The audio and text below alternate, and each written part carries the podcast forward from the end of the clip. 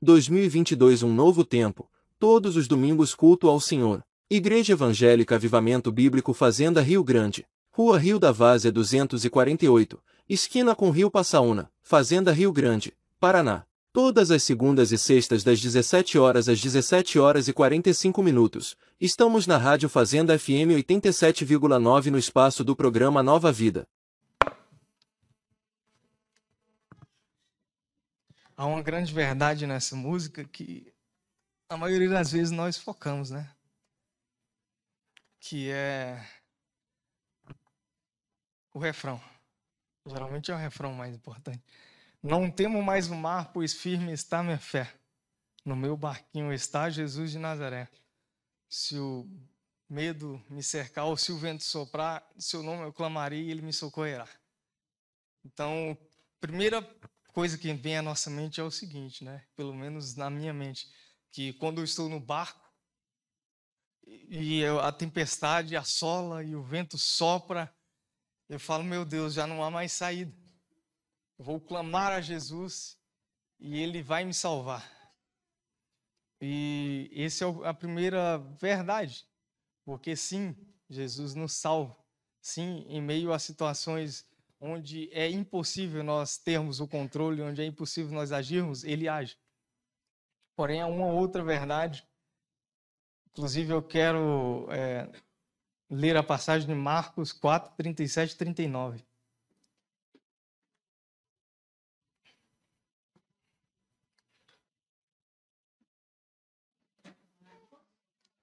Quatro, trinta e sete, trinta e nove.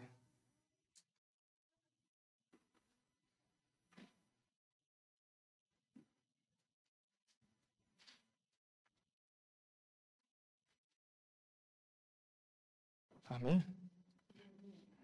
Levantou-se um forte vendaval, e as ondas se lançavam sobre o barco de forma que este ia se enchendo de água.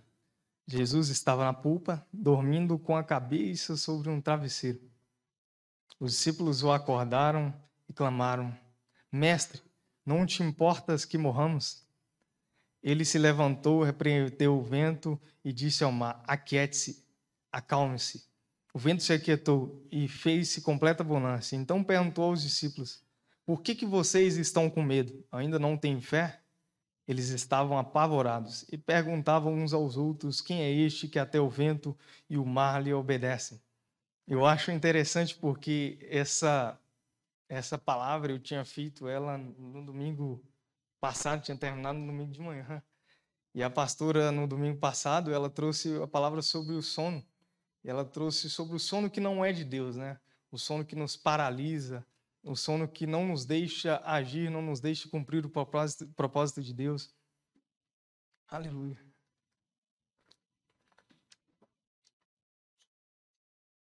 O sono que não não nos permite socorrer ao próximo. O sono que é, nos deixa distante do Senhor, né? Distante do seu propósito. E, e, porém aqui, aqui é um outro sono, que é o sono que é de Deus. Isso é extraordinário. O sono que é de Deus. Se vocês notarem nessa passagem, Jesus estava dormindo sobre o barco. Então, eu, eu até anotei aqui, observar duas atitudes. Jesus estava dormindo. Por quê? É, como a pastora disse, o sono é para descanso. Né? Muitas das vezes é utilizado de outra forma, para desviar de um problema e etc. Mas a utilidade real do sono é para nós descansarmos e começarmos um novo dia.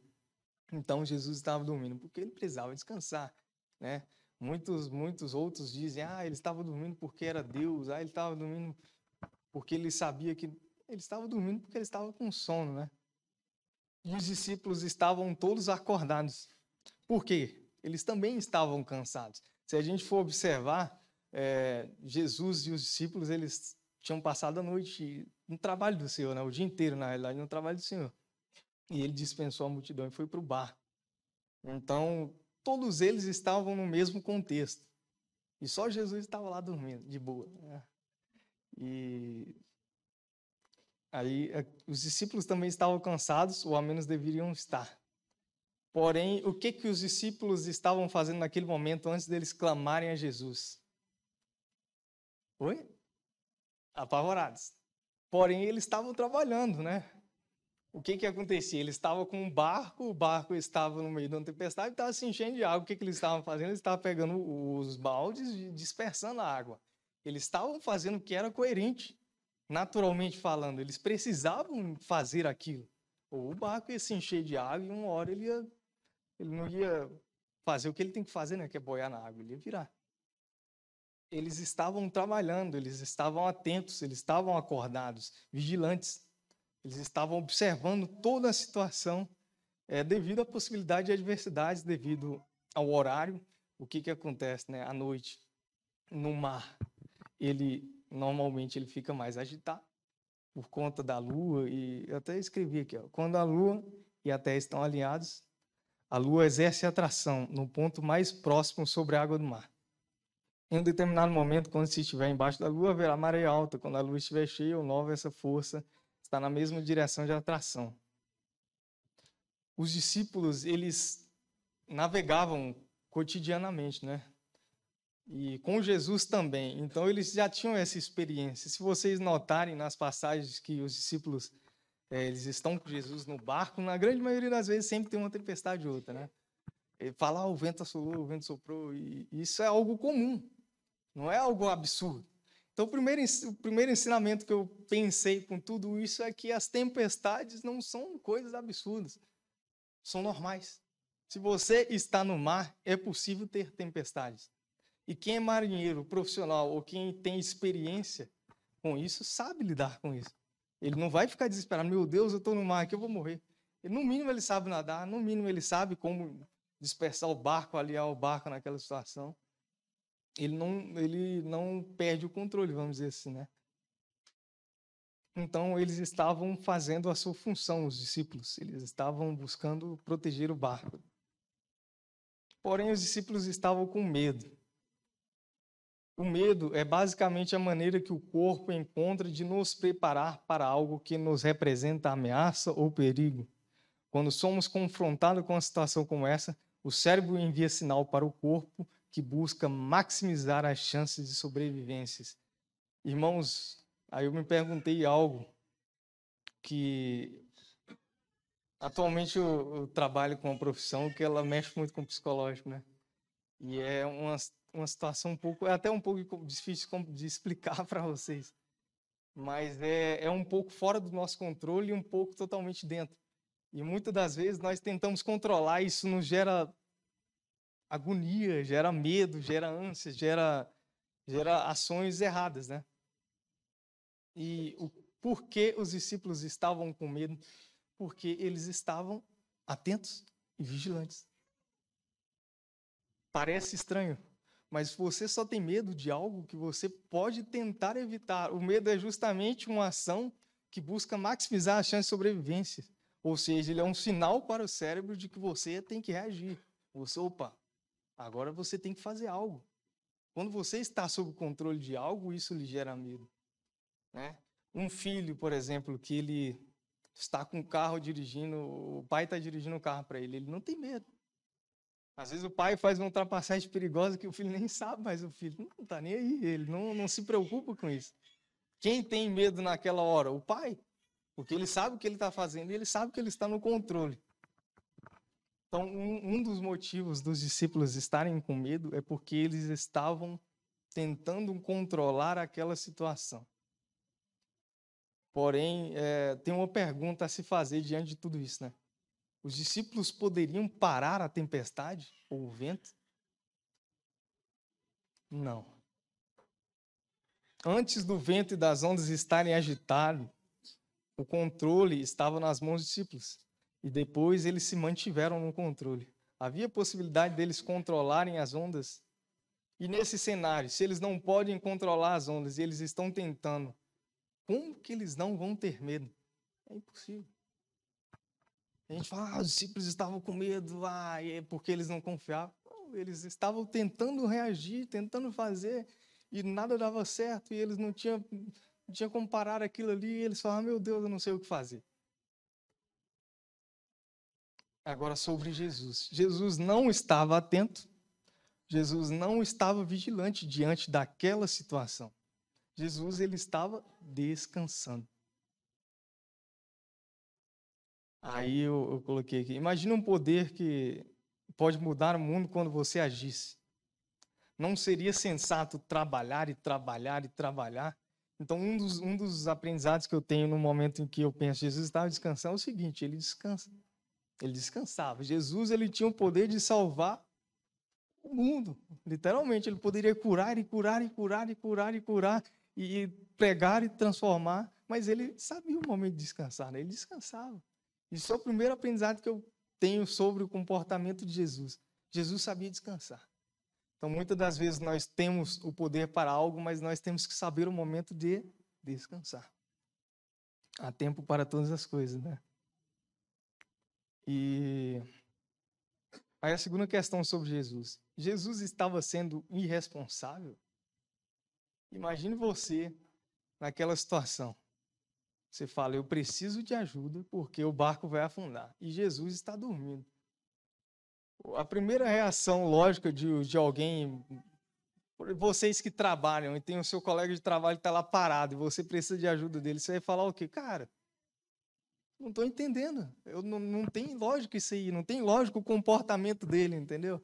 Não tem lógica.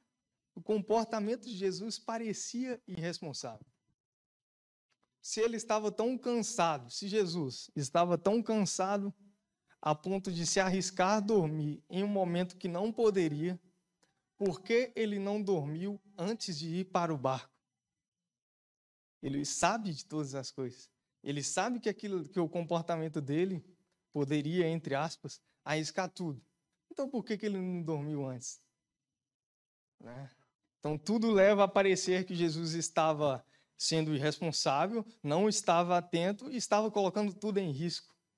Mas quando nós olhamos mais profundo, nós vamos entender que não. A vida de Jesus foi um perfeito exemplo para nós. Aí eu coloquei um versículo aqui, né? De sorte que haja em vós o mesmo sentimento que houve também em Cristo Jesus, que sendo em forma de Deus, não teve usurpação ser igual a Deus, mas esvaziou-se a si mesmo, tomando forma de servo fazendo semelhante aos homens e achando na forma de homem, humilhou-se a si mesmo, sendo obediente até a morte, morte de cruz. Jesus, por mais que ele era Deus, as suas ações como homem eram naturais. Havia ações dos quais era para cumprimento da promessa de Deus. E essas ações, logicamente, nós não podemos fazer. Eu não posso ir lá e me crucificar. Mas ela é uma ação espiritual, né? Eu posso sim entregar a minha vida, morrer, é, carregar a minha cruz. Mas tinha ações de Cristo, naturalmente falando, que eram para o cumprimento das promessas de Deus. Porém, essa da cumprimento da, do propósito de Cristo, né? Porém, as demais atitudes eram exemplo para nós, né? Jesus ele veio como exemplo. Ele não veio para fazer o impossível e ficarmos, ó, oh, ele faz o impossível. Não, ele, ele né, era um perfeito exemplo. Ele se batizou, ele não usurpou ser igual a Deus, mas baseou-se de si mesmo. Então, esses dias eu estava pesquisando sobre isso aqui, e uma página da internet ela falou: ah, não, Jesus ele dormiu naquele momento porque ele era Deus, ele sabia que não ia morrer. Isso não, não faz sentido.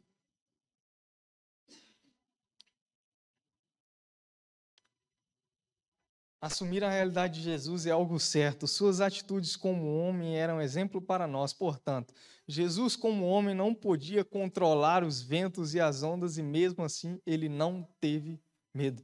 Está aqui o diferencial de Jesus. Assim diz o Senhor: Maldito o varão que confia no homem e faz da carne o seu braço e aparta o seu coração do Senhor. Aí eu pergunto para vocês: Jesus confiaria o cumprimento da promessa de Deus na vida dele, né, na vida de Jesus, o cumprimento do propósito da salvação da humanidade à disposição dos discípulos de o acordarem? E se os discípulos demorassem demais para acordar, então Jesus ia morrer? Será então que Jesus dormiu pensando, não, eles vão me acordar, eu vou dormir aqui e quando eles me acordarem, eu, eu salvo todos nós. E há de concordar que não era o momento dos discípulos e nem de Jesus. Jesus confiava em Deus. Jesus sabia que não era a sua hora nem as discípulos, e ele sabia que os ventos e as ondas não iriam interferir nos planos de Deus. Ele sabia. Ele sabia plenamente porque ele conhecia a Deus. Ele sabia que não era a sua hora. Ele sabia que nada poderia impedir o agir de Deus. Se Deus tinha uma palavra na vida dele, Deus iria cumprir. Por isso Jesus descansava. Por quê? Porque Jesus, como homem, não poderia simplesmente parar a tempestade e o vento. Jesus repreendeu as ondas e os ventos e as ondas. Por quê? Pensem comigo. Se o vento e as ondas não poderiam parar o propósito de Deus, por que, que os discípulos estavam com medo? Por que, que ele repreendeu o vento e as ondas? Aí Jesus disse, Jesus mesmo disse: Mestre, não se importa que morramos. Ele se levantou, repreendeu o vento e o mar e disse: Aquiete-se, acalme. O vento se aquietou e ele perguntou aos discípulos: Por que vocês estão com medo, ainda não têm fé? Jesus repreendeu o vento e as ondas, não foi para salvar os discípulos, mas para mostrar a eles quem ele é e para livrar eles do medo. O pior risco naquela viagem era o medo dos discípulos do vento e das ondas. Não era o vento e as ondas. Então, aí eu coloquei uma frase que eu falei: Uau, que extraordinário. Porque, particularmente na minha vida hoje, eu sinto que o vento e as ondas rugem assim e falam: pare, pare, desista, corra, sai, se frustre seus sonhos, se frustre seus planos, se frustre o que você tentou construir até aqui. Mas essa frase é extraordinária, um, um resumo do que eu falei até aqui. Há um estado em Deus, quando nós sabemos e temos a palavra dele lançada sobre nós, que podemos dormir sem nos preocupar com as ondas e o vento ao nosso redor. Aleluia. Aí a gente pensa, uau, então ele está tirando conclusão de algo que a Bíblia não fala. Aí em Salmos 23, versículo 4 está escrito: Ainda que eu ande pelo vale da sombra da morte, não temerei mal algum, porque tu estás comigo, a tua vara e o teu cajado me consolam. Foi exatamente o que aconteceu no barco. Foi exatamente o que aconteceu. Eles estavam em meio a ondas e ventos, mas eles deveriam Porém, Jesus não temeu mal algum, porque ele sabia que Deus estava com ele. Aleluia.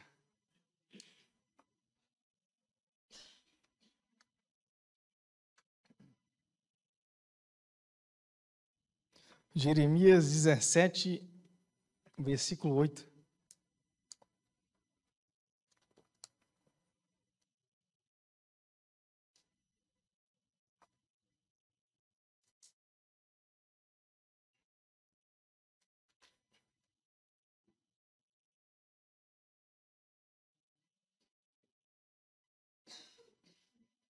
Aleluia. Eu estou sem voz já.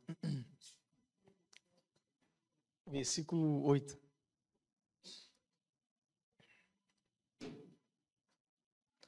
Obrigado.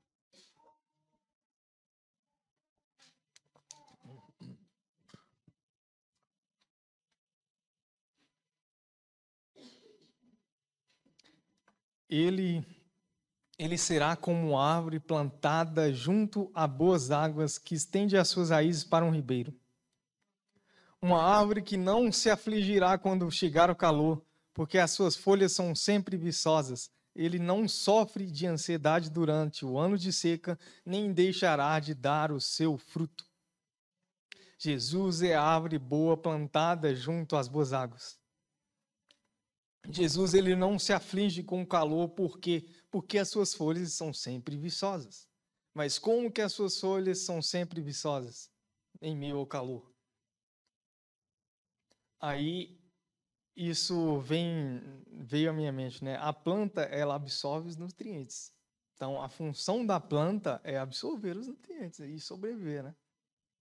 Porém, a responsabilidade de entregar os nutrientes está na terra e nas boas águas, não está na planta. Se a terra não entregar boas, bons nutrientes, se as boas águas não levar nutriente à terra, a planta morre, mesmo que ela faça a sua parte. Porém, se a terra e as boas águas entregarem nutrientes, a planta se manterá viçosa. E Deus é a boas águas. O estado em Jesus é a boas águas. O estado em Jesus é a terra que dá bons nutrientes. E nós somos as plantas que estamos plantadas nele. Por isso podemos confiar mesmo quando vier o calor, mesmo quando vier as ondas e, e, os ventos, mesmo quando vier as tempestades, mesmo quando estivermos em meio ao vale, nós estamos plantados em uma terra que entrega nutrientes, estamos plantados em meio a boas águas. Por isso podemos confiar. Ele não sofre ansiedade durante o ano de seca, isso não afeta e ele dá fruto. Ele não dá fruto é, dependendo de si mesmo, ele dá fruto dependendo de Deus, dependendo das boas águas. Nós somos árvores, nós somos como árvores, ou como esta semente. Mateus 13, 21.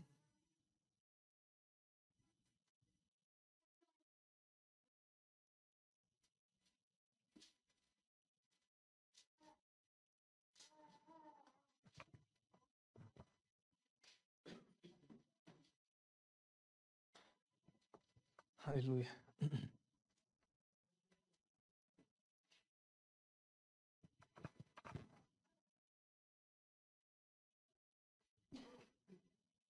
Amém? Contudo, visto que não tem raiz em si mesmo, resiste por pouco. E quando, por causa da palavra, chegam os problemas e as perseguições, logo perde o ânimo. Quanto que foi semeado entre os espinhos, este é aquele que ouve as palavras, mas as preocupações desta vida, as seduções da riqueza, sufocam a mensagem, tornando-a infrutífera. Nós somos como árvores ou como esta semente. Então, toda boa árvore produz bons frutos, e toda árvore má produz más frutos. Esta semente né, que foi semeada em meio aos espinhos, ela, ela se afligiu com os espinhos. Se a gente for olhar, ela, ela ouviu a palavra, mas as preocupações da vida, as seduções das riquezas, sufocaram a mensagem e tornou infrutífera a, a semente. Mas pensem comigo, é culpa, é culpa da semente ter espinhos ao redor dela? É, é algo que ela pode impedir que tenha? A vida ela é adversa. Né? Nós temos sim um Deus que pode controlar as situações e que controla, porque Ele é Deus. Não cai uma folha da árvore se não for da vontade dele. Nós temos sim um Deus de milagres, um Deus de promessas. Nós temos sim um Deus que abençoa. Porém, nós vivemos num mundo de aflições. Jesus disse: No mundo tereis aflições, porém de bom ânimo, porque eu venci o mundo o mundo ele oferece adversidades, ele oferece dificuldades, sim. O mundo no mundo tereis aflições, não dá para fugir disso. Não dá para buscarmos uma vida ideal onde tudo é perfeito e fala, meu Deus, por que, que tudo não está sendo perfeito? Eu não estou satisfeito com isso. Eu estou insatisfeito porque eu tenho esse problema ou aquele problema, eu vou largar ao Senhor. Isso é ser como essa semente que se afligiu com os espinhos, ela teve medo com os discípulos, ela não clamou a Jesus. Por que, que eu digo isso? Porque, ah, o que, que tem a ver uma semente clamar a Jesus? Simples, porque ela não tem controle sobre o que está fora, mas Deus tem. Nós somos como sementes, nós não temos controle sobre os espinhos, nós não temos controle sobre o calor, sobre o vento, sobre as ondas, mas Deus tem.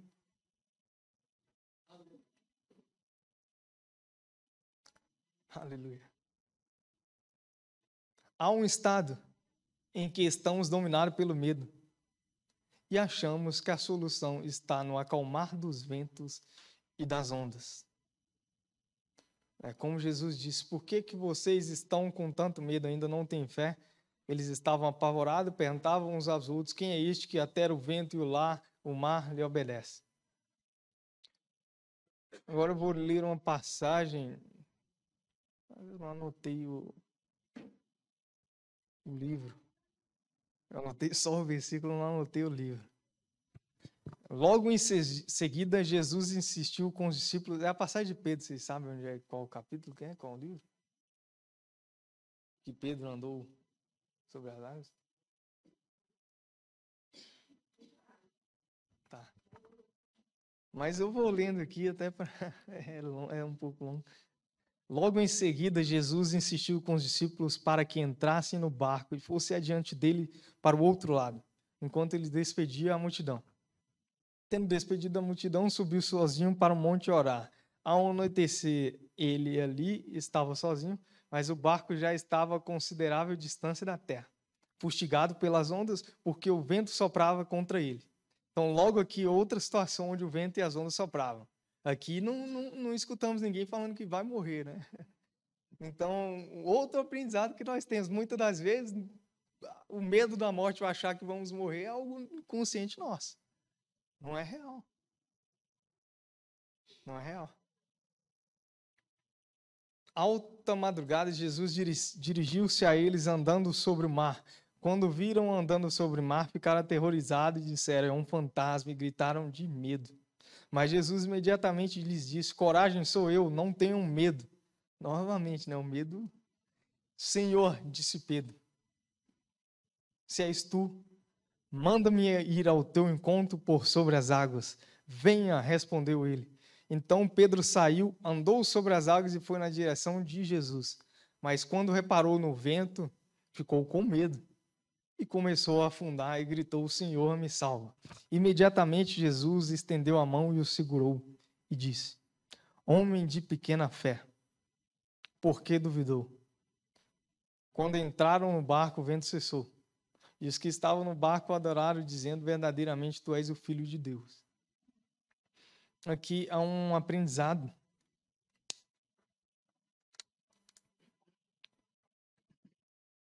Essa passagem, aleluia, Mateus 14, 22 ao 36. Então, essa passagem tem muitas pessoas que pregam sobre ela, né? Eu não vou me estender muito. E basicamente ela é muito semelhante à passagem anterior. Só que tem um acontecimento diferente que é Pedro andando sobre as águas. Mas olha que interessante. Lá no início, tendo despedido a multidão, subiu sozinho para orar, anoiteceu ali sozinho. Mas o barco já estava a considerável distância da terra. Já estava distante. Fustigado pelas ondas, porque o vento soprava sobre ele. Então, se a gente observar, o vento já estava soprando sobre o barco. O barco, antes de Jesus aparecer, já estava sofrendo de novo a aflição natural de um barco que está no mar, principalmente à noite, né? Aqui eu não sei se estava à noite, mas enfim. Então fustigaram pelas ondas porque o vento soprava.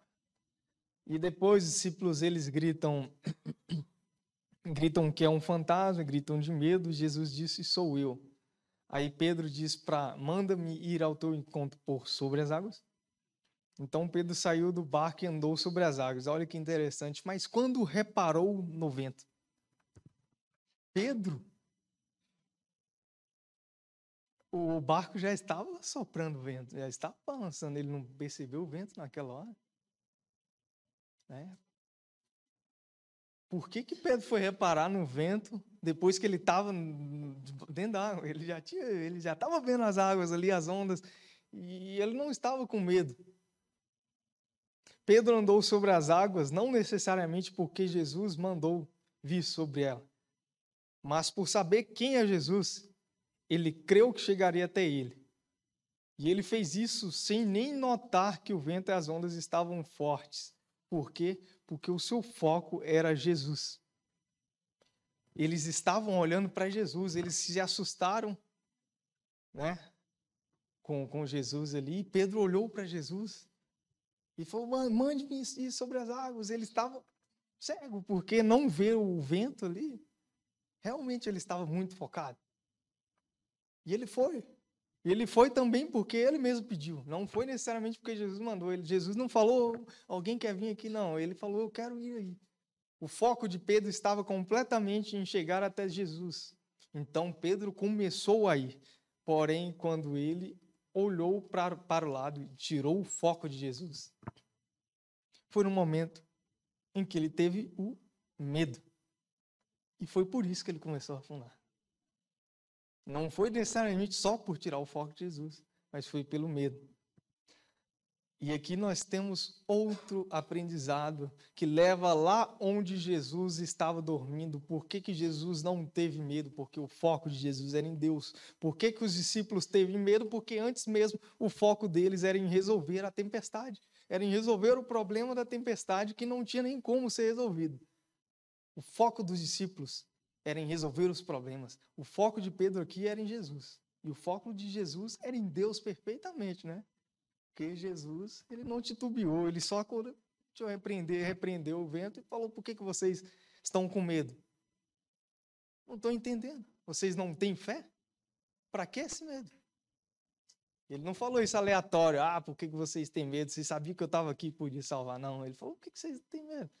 Não precisava acalmar os ventos e as ondas. Eu estava aqui dormindo. Eu precisava descansar. Quem precisava controlar a situação era Deus porque eu não posso. Jesus, Deus, não vai te dar uma missão que você não pode cumprir. Ele não vai te dar um carro pesado e impossível que você vai ter medo e falar: Meu Deus, por que você não me socorre? Não. Ele vai te dar um fardo leve. E às vezes o fardo é tão leve que você só precisa descansar. E Jesus só precisava descansar naquele momento. Ele não precisava tirar a água do, do barco. Né? E aí, quando nós temos um fardo leve desse, muitas das vezes nós queremos tomar o fardo de Deus e, e acalmar as águas, os ventos e as ondas com, com um balde. Aí vem o desespero, né? aí vem a aflição, aí vem o. Eu vou morrer. Aí acontece o que aconteceu com aquela semente, cresce entre os espinhos e se deixa ser sufocada. E aí ela não produz fruto. Ah, a culpa não é da semente, mas Deus tem o controle de tudo. Então Pedro ele andou sobre as águas porque o foco é Jesus. Né, e resumidamente, nós precisamos saber quem é o Senhor. Isso nos levará a crer e a não se assustar quando rugir o vento e o mar. Saber que Ele está no controle do que nós não podemos ele está no controle de tudo. O perigo não está no que é fora, no externo. O perigo não está no impossível. Não está naquilo que não podemos controlar. O perigo está no medo e no fato de não deixarmos o controle do impossível nas mãos de Deus.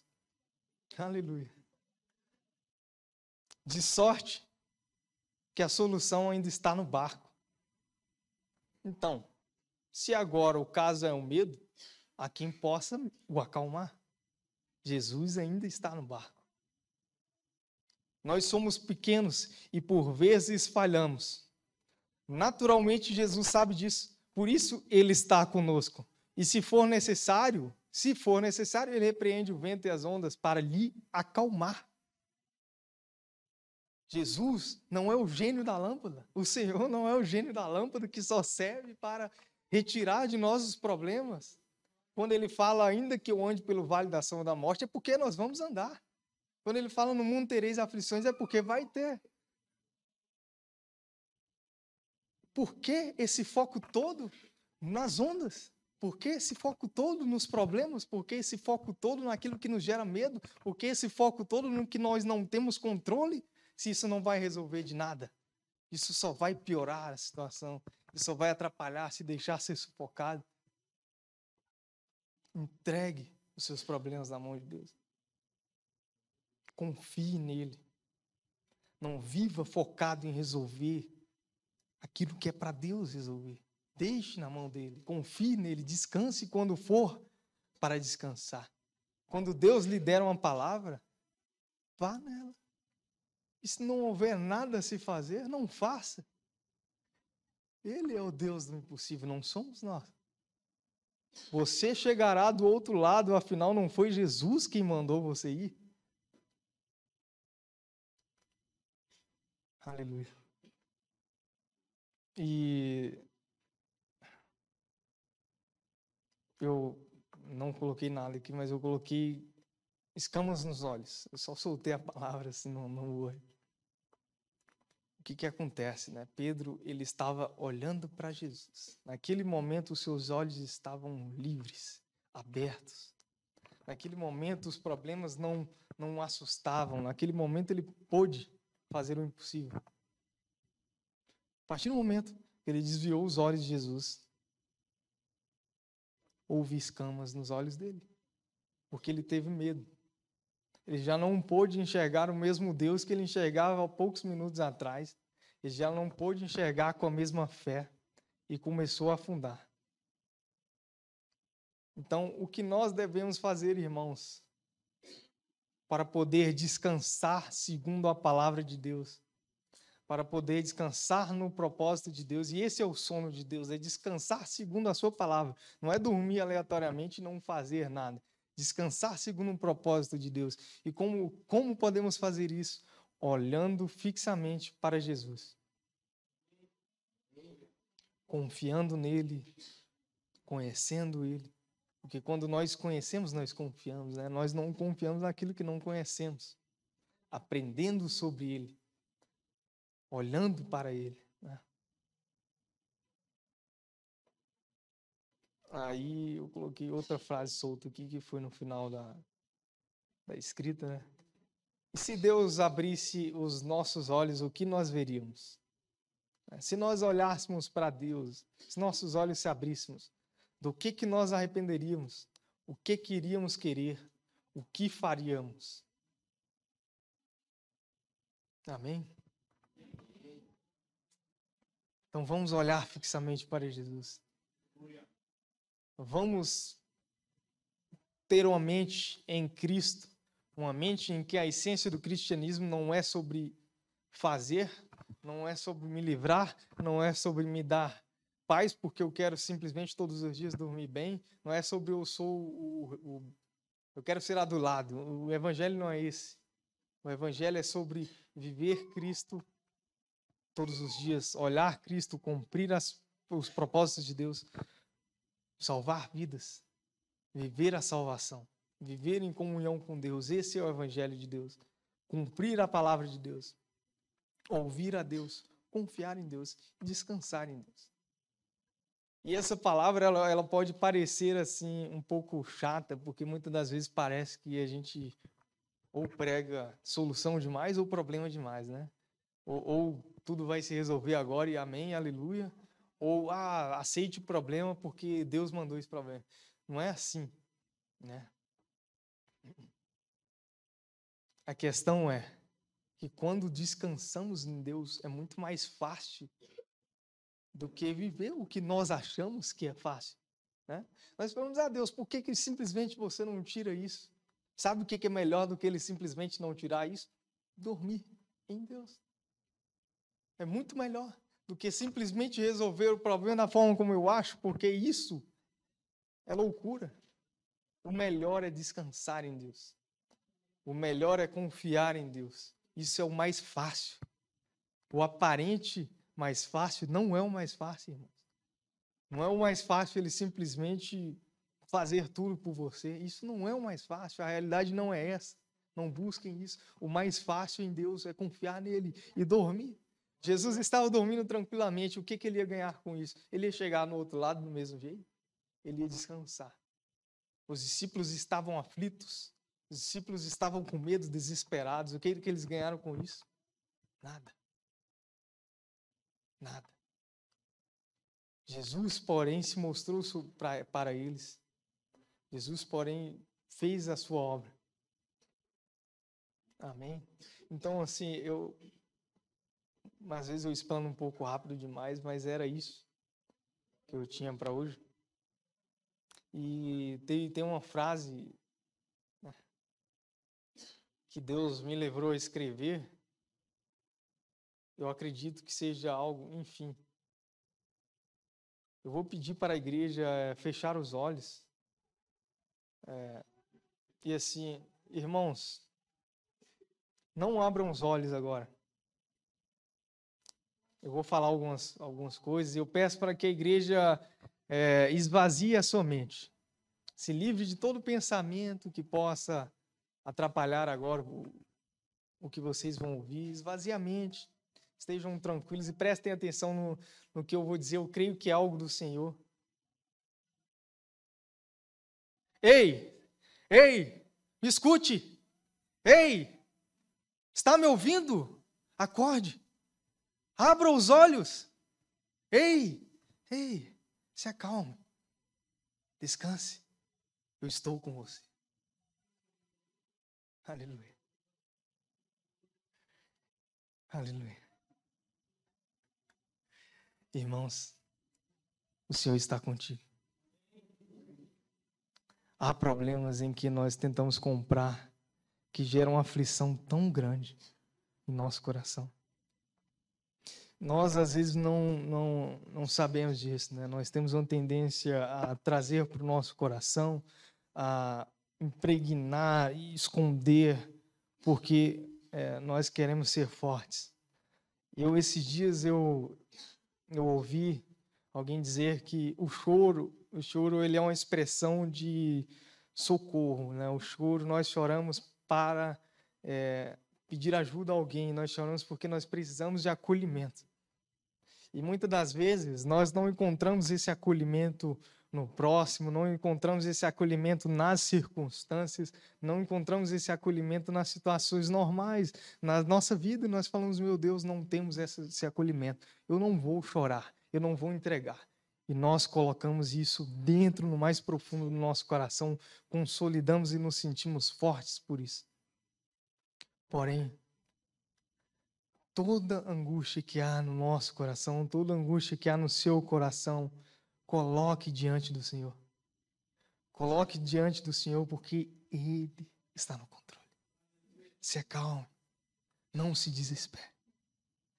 Sabe, sabe aquela angústia, aquele problema, aquela situação que parece que não tem como se resolver.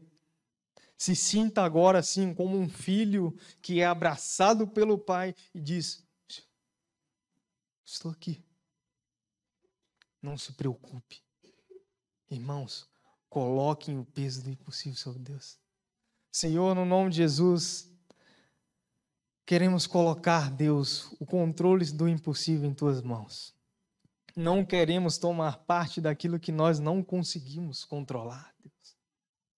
Muitas das vezes nós queremos, e porque queremos, e queremos, e queremos, nos angustiamos e nos iramos e e dizemos: Deus, por que não? Deus, por que, que eu não posso? Deus, por que, que não acontece?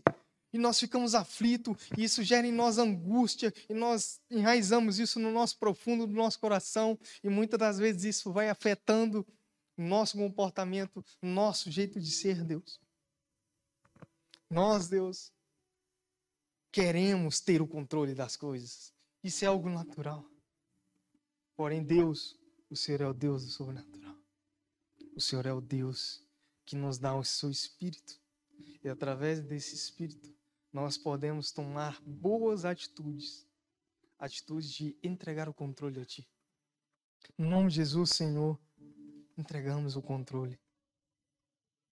Entregamos o controle. Não, não, não, não queremos controlar o impossível, Deus. Entregamos diante de Ti. Pai, nos dê descanso. Nos dê descanso mediante a tua palavra. Nos dê descanso, Deus. Senhor, porém, eu sou falho, Deus, eu sou falho e tenho medo. Nós somos falhos. Nós somos pequeninos e não adianta viver uma utopia de dizer que eu não vou ter medo, porque eu tenho. Senhor. Infelizmente eu tenho. Então, muito obrigado, Deus, porque o Senhor permanece no barco. O Senhor permanece conosco. Eu te peço, Deus, acalma a tempestade. Acalma o mar. Eu sei, sim, eu sei.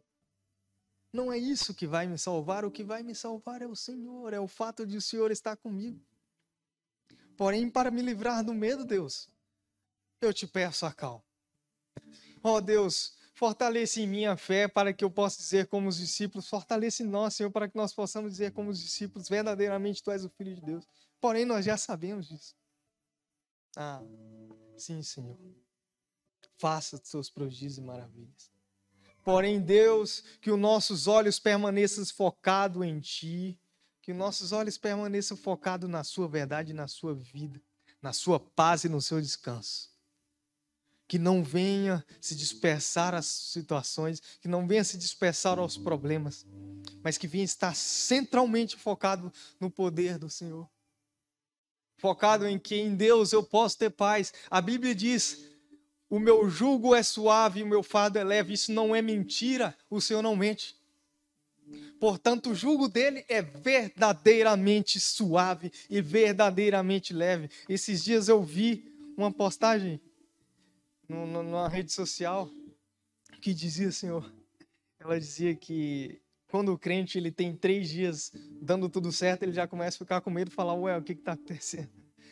E no momento eu dei risada, mas, Senhor, esse complexo de problemas, esse complexo de luta, não é para ser assim, Deus. Não é para vivermos aflitos e açoitos pelo medo o tempo inteiro.